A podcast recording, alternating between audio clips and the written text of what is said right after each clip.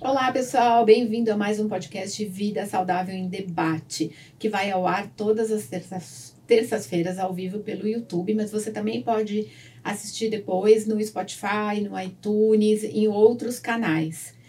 Hoje nós vamos falar de um assunto não menos importante que os outros: quilos a mais na balança, anos a menos de vida. É, é assustador a, a, o quanto a obesidade pode reduzir o seu tempo de vida. Nós estamos aqui com nossos especialistas. Eu vou começar pela minha esquerda, a doutora Aline, para ela se apresentar. Boa noite, eu sou a Aline, sou médica. Eu trabalho com a endocrinologia voltada para o emagrecimento, longevidade saudável e o envelhecimento que você e seu corpo merecem. Olá, pessoal, boa noite. Eu sou a Tássia, sou nutricionista, atuo aí no campo esportivo, metabolismo e emagrecimento. Sejam muito bem-vindos a mais um episódio. Mayra. Oi, gente. Eu sou a Mayra, sou cirurgiã dentista, especialista em odontologia estética, harmonização orofacial e odontologia ortomolecular. O episódio hoje vai ser sensacional. Se você tem quilinhos a mais ou quer saber como melhorar isso e ter uma vida saudável, hoje é o dia. Pessoal, os números são assustadores. Só no Brasil a gente tem 27 milhões de pessoas obesas. Acima de 50 anos, esse número cresce muito mais por uma série de fatores, né? Questões é, de idade, de hormonais, de sedentarismo, e hoje a gente vai falar aqui sobre como melhorar essa, essa condição. Eu começo pela doutora Tássia. Doutora, quando pensamos em longevidade, o que temos de evidência? Quais são as melhores dietas e hábitos alimentares? Edi, essa é uma pergunta difícil de responder, né? Mesmo porque a gente tem muito uma questão cultural e de crença em relação à alimentação. Mas o que eu vou trazer aqui são dados, tá bom, gente? Então vamos lá. Nós temos é, algumas regiões que são chamadas de zonas azuis, né? Que a população que vive nessas regiões, elas têm uma desproporcional longevidade aí, tá? Em relação ao resto do mundo. É, qua, né, quais são essas regiões aí? É, algumas regiões da Itália, algumas do Japão, algumas da Costa Rica. Tá? Então, nessas cidades, né, né é, é, em algumas cidades específicas, o que, que a gente nota? Que a, pessoa ela não a que não é acometida por um problema fora a saúde, elas costumam viver uma média de 90 anos de idade. Tá? Então, é uma, uma, uma população aí mais velha. E aí, né, trazendo dessa região, como eles se alimentam? Bom, a gente tem então aqui a alimentação japonesa, né, que é muito rica em peixes de água salgada, é, alimentos crus, muitos vegetais e legumes. Tá? É, esses alimentos crus, o que, que uh, alguns estudos trazem para gente? Que eles poderiam aí trabalhar como pré e probiótico para o nosso intestino, então a gente teria uma saúde intestinal muito rica, e aí, né, como as fontes alimentares são boas, a boa absorção intestinal que levaria aí essa população a longos anos de vida. E temos também a dieta do Mediterrâneo, que é a dieta que é mais estudada aí nos últimos anos, tá? É, o que, que é a base da dieta mediterrânea? Muitas hortaliças, frutas, vegetais em geral. É, as gorduras boas, né? Azeite, as oleaginosas, a Kade sempre traz aqui pra gente.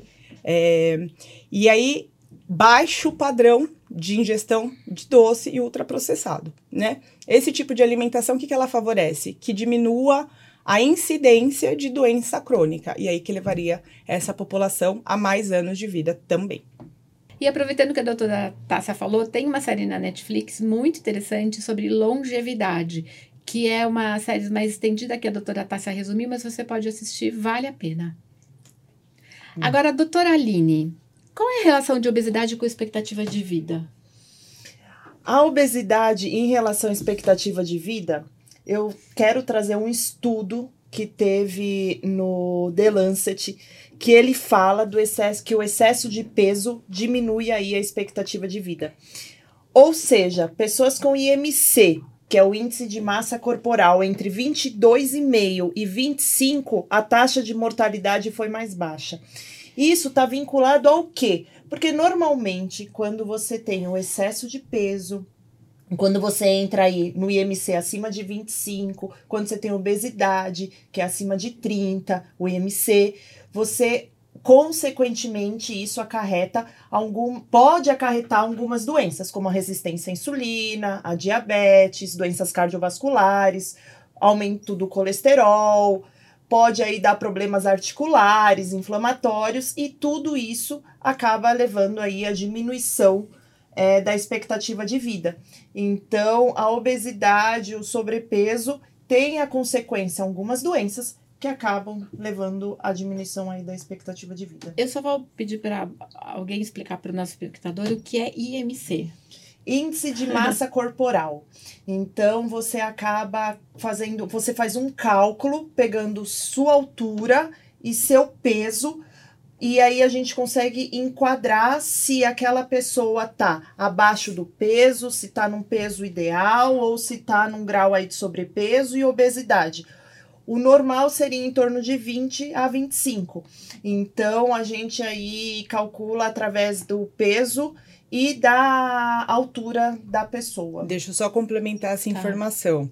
Se você tiver curiosidade, você só jogar ali na, na, na tua internet, cálculo de MC, tem umas calculadoras que são automáticas.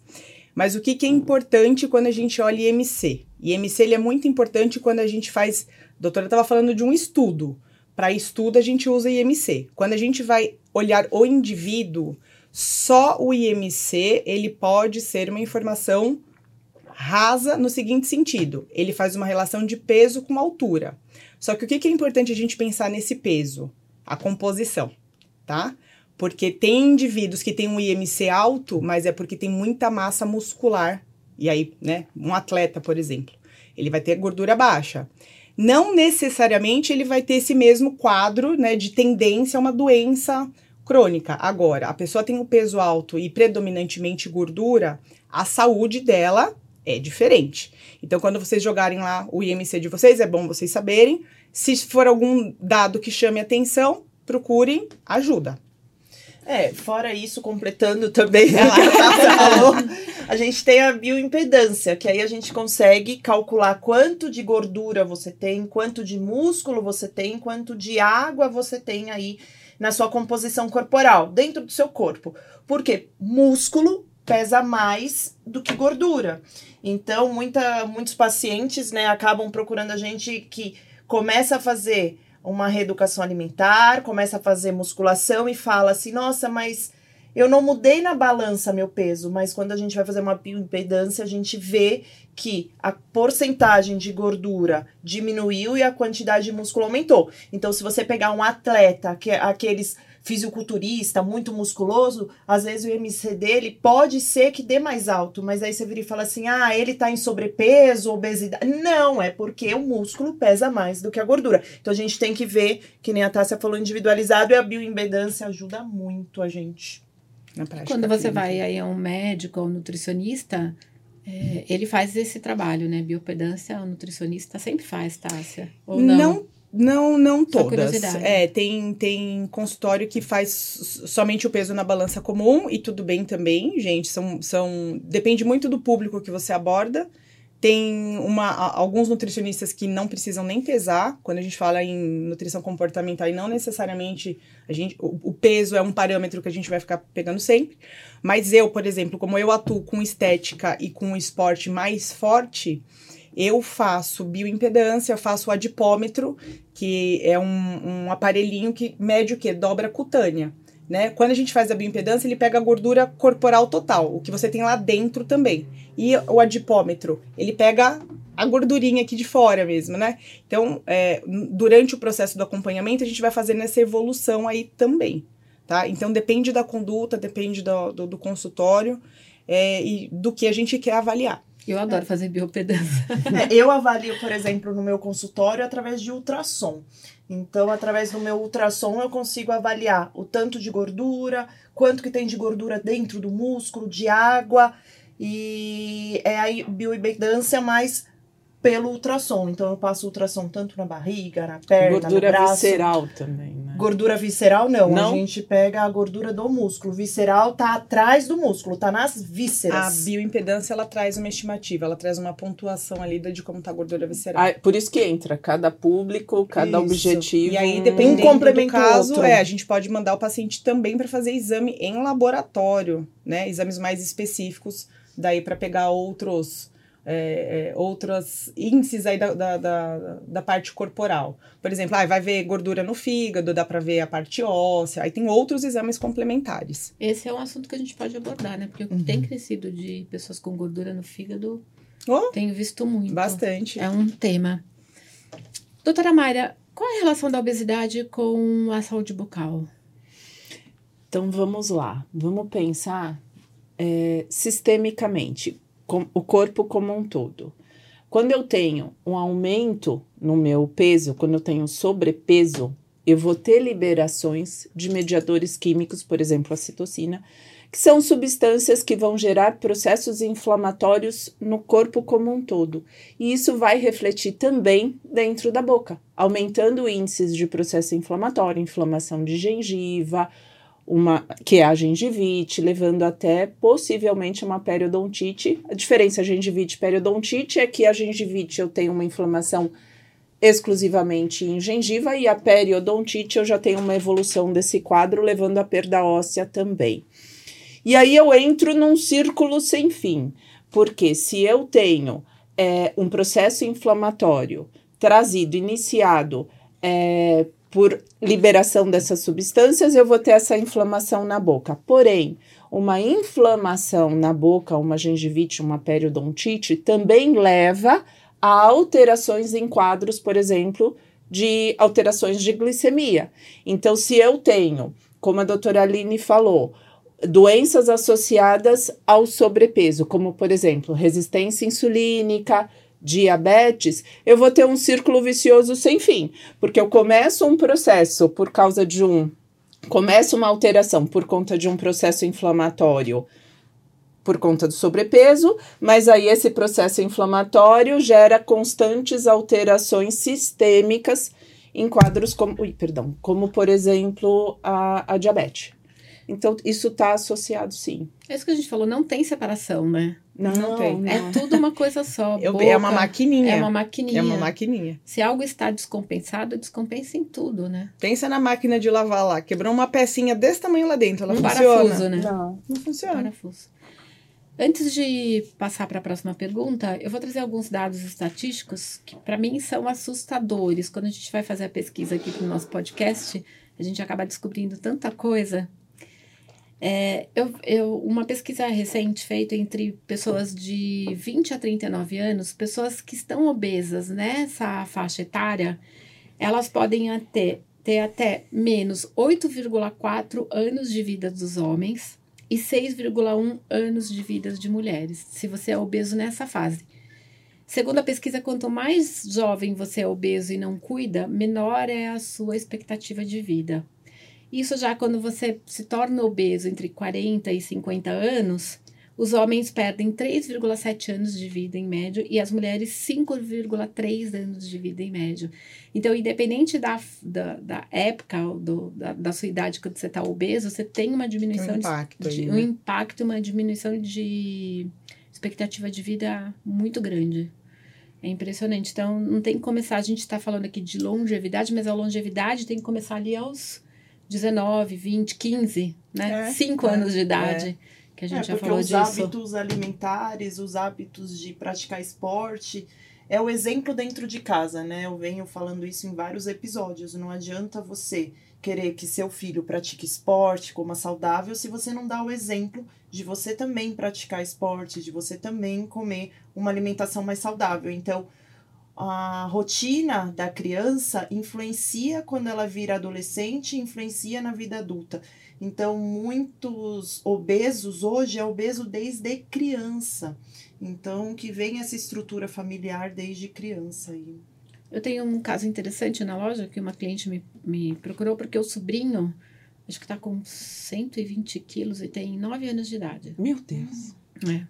E aí ela falou: Ah, eu queria que você conversasse com a mãe. Então, a mãe é obesa, o pai não é obeso, Mas o, ela contou uma coisa que o pai compra leite condensado, que ele gosta de tomar leite condensado. Tem gente que fura a latinha e toma. não. Esconde do filho, pro filho não tomar o leite condensado. E aí eu falei, mas não adianta ele não ser obeso. Talvez ele não seja obeso, o pai, é. a mãe e a criança são. Por uma série de razões. Mas você acha que uma criança de 9 anos não percebe que o pai está comprando uma lata de leite condensado e, e comendo escondido, enquanto é, aquela criança não pode comer porque está acima do peso? E não significa É uma que questão o, comportamental mesmo. e não significa que o pai, não estando obeso, esteja com, a, sa- com a saúde. saúde boa. Exatamente. A gente né? está olhando gente não por po- fora. Isso, a né? gente não pode confundir, né? É, É. é, é, é um assunto delicado aí. Mas É é, isso, o comportamento dentro de casa. E, gente, quem tem criança sabe. Não adianta você fazer as coisas escondidas. Não, Eles não, eles sabem. percebem, mas 9 Sabem. anos, né? Até de dois percebem. É. Bom, tá se aproveitando. Quais são os problemas dietéticos quando pensamos em longevidade? Temos alguns aí, e aí também trouxe alguns dados estatísticos, né? Porque ah, eu poderia falar aqui os básicos, mas eu quero associar para quê? Para ficar mais claro para quem tá aí do outro lado, o que, que né, às vezes a gente está fazendo aí e fala, poxa, em que momento que isso pode me prejudicar? Tá? Então, ó, estudo, tudo estudo aqui, tá? Da, da Organização Mundial de Saúde. Alto consumo de açúcar, sódio e carne processada está associado a cerca de 15% de morte por problema cardiovascular em pessoas menores de 65 anos. Alto esse índice. Temos o que também? Déficit crônico de ingestão de gorduras boas, tá? Então, frutas tipo abacate, coco, é, azeite, tá? Algumas vitaminas e minerais causam cerca de 6% das mortes por também doença cardíaca, tá? Então a gente, né, a gente tá falando aqui de pesos a mais, peso a mais, mas a pessoa pode ter peso a mais, mas está com déficit nessa na ingestão desse grupo alimentar, tá? E aí a, a OMS ela fez uma, uma pesquisa interessante aí que é, o que eu tenho de informação aqui, que foi uma das maiores pesquisas é, em relação à má alimentação. É, foram 195 países por 10 anos, de 97 a 2017. E o que, que eles concluíram com esse estudo? 20% das mortes no mundo são ocasionadas por problema decorrente de má alimentação, tá? Então, ocasionou alguma doença que ocasionou a morte. Quando a gente fala aqui no Brasil, a cada 100 mil brasileiros mortos, cerca de 190 está dire tá diretamente ligado a essa, essa ingestão sistemática aí, né, de alimento ultraprocessado e alto em sódio. Números É uma questão de saúde pública, Saúde né? pública. Porque o governo, na verdade, aí é outro assunto, a gente pode falar sobre saúde pública e alimentação, mas isso impacta lá na frente na quantidade de imposto que você vai pagar, inclusive, porque isso tem um custo lá. né? Demais, é, é alto demais. Alto demais para todo Né? Então, mundo. assim, via de regra, o que, que a gente precisa pensar, né? No que a gente está ingerindo em excesso é, em relação a açúcar, sódio ultraprocessado e álcool. Aqui ele não trouxe álcool, mas álcool. É, e cuidado com que você não está ingerindo também das vitaminas, minerais, gorduras boas, tá? Uma, eu fiz uma pesquisa recente para fazer até um vídeo para a loja, não tem nada a ver com o nosso podcast, mas é, nos últimos 10 anos aumentou em 5,5% o consumo de ultraprocessados. É fácil. É fácil. É, mas a gente tem tanta informação, tanto conteúdo e acaba aumentando o consumo de um alimento que todo mundo sabe que não é bom. É, mas é 5,5%, rápido, né? né? Questão da praticidade. Falando em praticidade, É. por que, que você já não chama aqui nosso patrocinador Sim, novo para trazer uma então possibilidade aí para vocês? Muito bem, nós temos dois novos patrocinadores que vão facilitar muito a sua vida. Ale, é, prepara o vídeo. Primeiro a gente vai falar da Pavão Contabilidade, nosso primeiro patrocinador. E ele trabalha com contabilidade médica e facilita muito a sua vida. Eu vou pedir para a doutora Aline falar um pouquinho da Pavão Contabilidade. Pavão Contabilidade te ajuda demais aí com seus impostos, na abertura aí da sua empresa e que ele te deixa tranquilo no sentido assim, ele que gera as notas fiscais, ele que gera os boletos aí dos impostos, é, faz seu imposto de renda, pessoa física, pessoa jurídica, e ele é especialista na área médica. Então, você que é da área médica, conhece alguém da área médica ou da área da saúde também, nutricionista, fisioterapeuta, enfim, é, ele consegue te ajudar aí de uma maneira bem específica. E ele trouxe um vídeo muito especial para deixar um recadinho para vocês. E eu vou pedir para a nossa produção colocar aí do Pavão Contabilidade. Olá, podcast Vida Saudável Debate, tudo bem? Eu sou o contador Matheus da Pavão Contabilidade Médica e passo a deixar um recado para você médico ou profissional de saúde que está com a vida burocrática. Está precisando reduzir seus impostos, abrir sua empresa médica, resolver burocracias com hospitais? Entre em contato conosco. Nós da Pavão Contabilidade Médica estamos à disposição para ajudá-lo e resolver todos os seus problemas. Aguarde seu contato. Obrigada, Pavão Contabilidade. E o nosso novo, novo patrocinador é a Agni Alimentos. A Agni é uma empresa que faz alimentos congelados. A gente fala é, de marmita, mas é muito além de marmita. Os alimentos da Agni não tem nenhum tipo de conservante. Eles fazem numa fazenda. Eu vou mostrar o vídeo para vocês, que é um lugar lindo. Só o clima da fazenda já dá vontade de comer os alimentos. Então, eles, é, o congelamento ultraprocessado, ele pode manter aí até 80% dos nutrientes, enquanto o congelamento, que dura, que leva de 3, 4, 5 horas para congelar, ele chega a manter 50% a 60% dos nutrientes daquele alimento. Eles fazem marmitas fitness, low carb, vegetarianas, então tem uma vasta linha. Você encontra esses produtos no Empório Manjericão, que você pode comprar com a gente. Eu vou passar um vídeo da Agni Alimentos.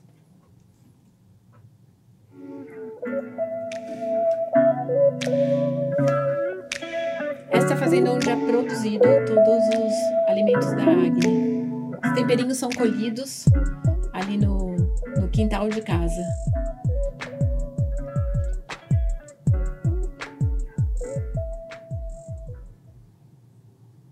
uma opção prática para você ter no dia a dia para evitar de consumir os ultraprocessados. Bom, vamos continuar. Agora minha pergunta vai para a doutora Mayra. Doutora, as alterações de, de peso podem alterar o tratamento de harmonização facial? Pode. E aí, como eu já comentei, a questão de liberação de substâncias que promovem esse processo inflamatório, eles também podem dificultar resultados em alguns procedimentos de harmonização.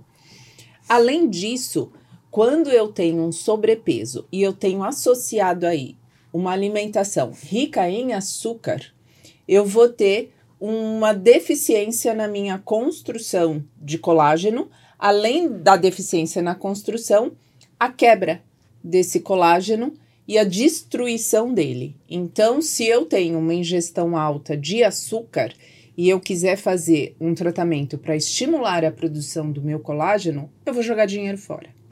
Essa é uma primeira questão. A segunda questão é que muitas vezes as pacientes chegam no consultório querendo resultados de emagrecimento facial, fazer lipoplastia de papada é, e continuar comendo do jeito que, que ela sempre estava comendo. Vamos pensar que tratamentos onde a gente vai trabalhar gordura facial, em alguns deles eu elimino a célula de gordura, mas na maioria, em vários deles, eu esvazio a célula de gordura.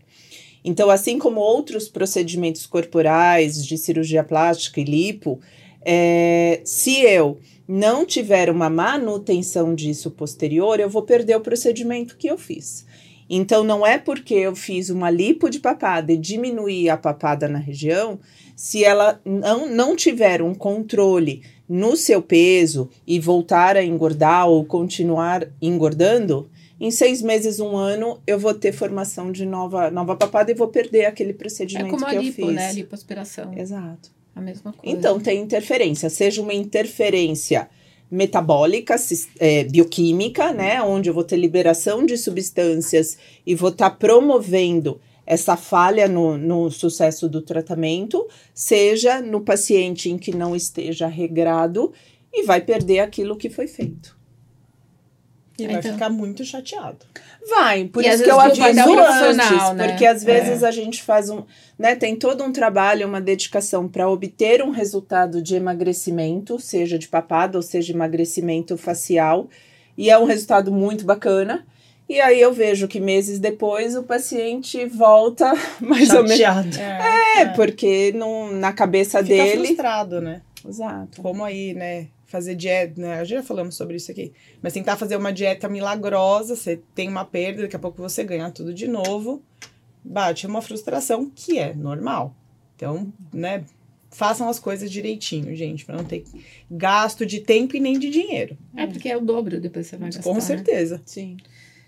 Bom, nossa última pergunta para a doutora Aline, que a gente já está terminando, que é uma pergunta polêmica. Doutora, ainda existe a gordobo, gordofobia, preconceito com a obesidade? Infelizmente ainda existe. A gordofobia é o preconceito com as pessoas que estão acima do peso. Gordofobia veio da palavra gordo, que hoje é pejorativo a gente falar que uma pessoa tá gorda. A gente usa o termo acima do peso, tá bom? Ou obesidade. É, infelizmente, essas pessoas, elas têm esse preconceito na pele quando quer entrar numa academia. Então, na academia, as pessoas em volta, às vezes, algumas pessoas podem olhar com outros olhos para ela e ela se sente incomodada. Ela, muitas vezes, ela vai em teatros, é, avião, tudo mais, não cabe na cadeira, porque ela tem um peso acima, então a cadeira é muito estreita, então ela não consegue sentar na cadeira. Ou às vezes é um banco e aí ela senta e acaba ocupando um espaço e meio e a pessoa do lado vai sentar e ela acaba encostando e ela se sente incomodada com isso e a pessoa do lado é, é, não tem a empatia muitas vezes e acaba gerando aí às vezes algum comentário que leva a, ao preconceito e a gente precisa entender o que infelizmente obesidade é doença já foi falado, de, já faz 10 anos isso, que obesidade é uma doença crônica. Isso significa o quê? Obesidade é igual diabetes, pressão alta, câncer. É uma doença que você precisa tratar. E quando você trata uma doença, algumas doenças a gente consegue curar, outras se tornam crônica. Crônica significa o quê? que vai ter um, um segmento aí longo. Então, assim, a hipertensão, diabetes é um longo segmento aí, até o resto da vida. A mesma coisa a obesidade. A gente começa o tratamento, não é porque atingiu o peso, que não é mais obeso, que a gente não vai, que a gente vai parar de tratar. O tratamento vai ser para o resto da vida quem é obeso. Então, assim, infelizmente, ainda existe o preconceito e a população precisa entender que a pessoa obesa não é desleixo. Eu já falei isso em outros episódios. Ela é uma pessoa que precisa de um tratamento e um cuidado. Infelizmente, ainda existe esse preconceito. É, as pessoas não têm preconceito quando vê uma pessoa fazendo um tratamento quimioterápico, mas tem um preconceito quando vê uma pessoa obesa. Uhum. E os dois têm uma doença. Tem uma lei de 2008 que determinou que dia 11 de outubro é o Dia Internacional da Obesidade. De tão importante que é esse assunto. Então, pense muito é, sobre o seu preconceito em relação à obesidade, porque é uma doença para ser tratada como qualquer outra doença. Estamos encerrando o nosso podcast de hoje. Nós falamos sobre longevidade. Eu ganho quilos a mais na balança, anos a menos de vida.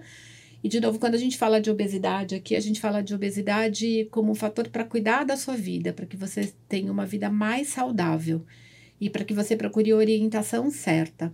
Você consegue seguir a gente nas redes sociais, é, no Insta, no TikTok, Spotify, YouTube e iTunes. Então, nós estamos em todos os canais. Compartilha, ativa o sininho, deixa um like se esse assunto é importante para você e manda pergunta para a gente também. Eu vou pedir aqui, a, a partir da minha esquerda, para a doutora Aline fazer as considerações para a gente encerrar esse episódio. A consideração que eu quero deixar aqui é o meu muito obrigada por ficar com a gente até agora e eu te vejo semana que vem, 8 horas da noite. Pessoal, se tiver numa zona de risco ou já tiver num quadro aí, né, de excesso de peso que esteja trazendo prejuízo para a saúde de vocês, procurem ajuda médica. Vamos viver mais e com qualidade, tá bom? Qualquer coisa, estou disponível para ajudá-los. Muito obrigada pela presença de vocês e nos vemos na próxima. Doutora Mayra? Muito obrigada pra, Agradeço a você que esteve aí acompanhando do outro lado da telinha.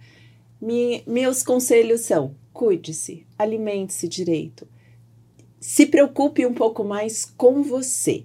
E qualquer dúvida, aqui a gente tem uma equipe maravilhosa para poder te dar um suporte em tudo aquilo que você precisar. Deixo aqui mais uma vez o meu agradecimento e vejo você semana que vem. Um beijo. Tchau, gente. Obrigada, até a próxima semana.